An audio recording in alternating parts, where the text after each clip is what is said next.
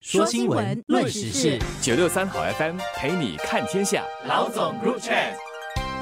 各位听众，大家好，我是新民日报的朱志伟。大家好，我是联合早报的杨萌。今天我们要谈的其实是一个非常民生的课题哦，喝咖啡、茶水时糖的分量要放多少？事件的起因其实是卫生部长王以康上个星期在预防心脏病研讨会上致辞时，促请人们减少糖分的摄取量。他说，保健促进局将向餐饮业者，包括小贩中心和咖啡店推行宣导运动，让少糖。变成新常态。然而，餐饮业者有告诉《联合早报》的记者，少糖的糖分向来没有准确的定义，完全取决于茶水摊投手对少糖的拿捏、冲泡饮料使用的器皿以及茶和咖啡饮料种类的不同而有差异啊。所以，我们如果要规范的话，其实还需要有一段路去走啊。基本上，本地人对于日常饮食中加糖这件事是已经习以为常的，而且千人千面。有的人觉得修改或者是高松已经很好了，但是日常生活中还有很多东西都有隐藏的糖，比如说白面包、白饭，它的升糖指数也是挺高的。然后水果，我们有的时候会去买一个西瓜汁或者是苹果汁，其实里面的糖也不少，因为是好几个苹果挤压在一起，你平时吃是吃不到三个苹果下肚的，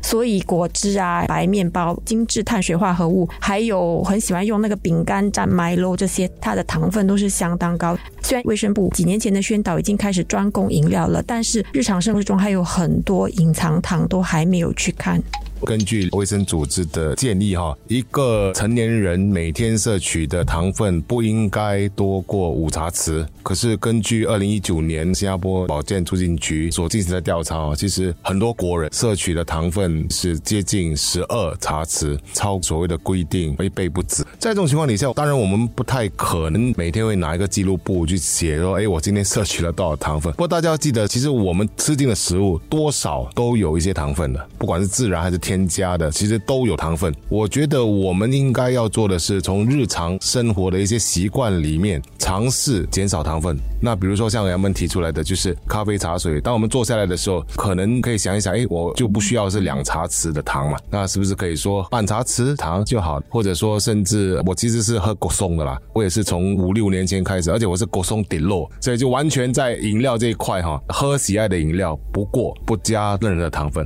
不过，就算如此，其他的食物，包括面包啊、水果啊，都要留意一下。这边还要强调的一点就是，糖分并不是万恶之首，糖也有好的。重点我觉得在于是饮食方面的均衡，摄取均衡才是关键。我们也要同时提高我们自己的一些知识，比如说有一阵子很流行吃酸奶，其实酸奶它如果是用全脂奶去发酵成酸奶的话，它里面的奶糖也是很高的。然后最近流行什么都加点。椰子就是椰子拿铁啊，或者是椰子搅冰沙这种，其实椰子里的糖也是很高的。虽然是天然糖，但是还是糖。我现在已经养成一个习惯，就是我看到那种包装饮料，我就会自动的去看它的 A、B、C、D 的指示标志。然后如果是看到 C 或者 D，我通常不买 A 或者 B，我就会考虑考虑了。但是即便如此，有的时候 B 的话，它的糖分可能也是有一点高，所以我会去看那个成分表里面每一百克有多少糖。如果一百克里面少过五克我会考虑，但是多过五克就不考虑，也因此就很少吃酸奶。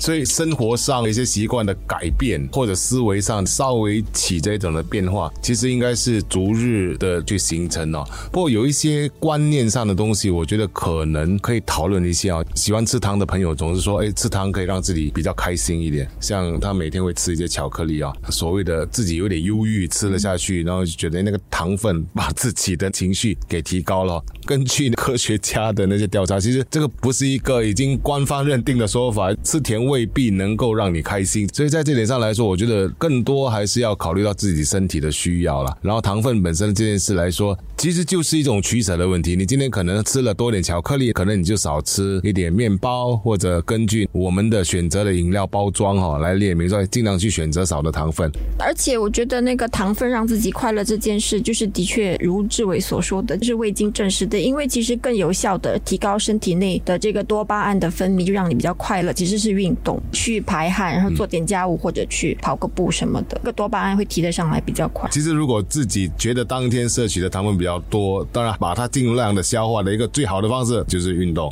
就让自己做一些出汗的运动，把那自己增加的那种重量给减轻掉。其实这个卫生部也是有说，几年前开始倡导少吃糖，我们糖分的每日摄取量哦已经有所减少了。本来二零一八年是每日六十克，已经减少到去年的五十六克，有微微的减少了。主要是他们从包装饮料那边下功夫去评那个 A、B、C、D 级。但是呢，因为糖分跟肾脏哦息息相关，然后我们的肾脏的慢性肾脏病、肾衰竭的问题已经长久以来都很严重了，所以其实比如像 NKF 这样子的。洗肾中心，他们已经讲了很多次，他们不能够一直开下去。他每年都新接受几百个的新病患，而且 NKF 只是其中一家，所以他们就说他们其实很难再在祖屋区里找到适合的空间开洗肾中心。他们已经讲了很多次，每次都要靠人家捐款几百万去开一个新的洗肾中心，这是不可能这样一直开下去的。所以他们时不时都会出来倡导这个洗肾那个洗肾，但是我觉得哈多了，有人家觉得有点麻木，就是哎呀，这个人这个年龄段，然后工工作很辛苦的劳动人民看到洗肾，久而久之那个画面都没有那么吸引。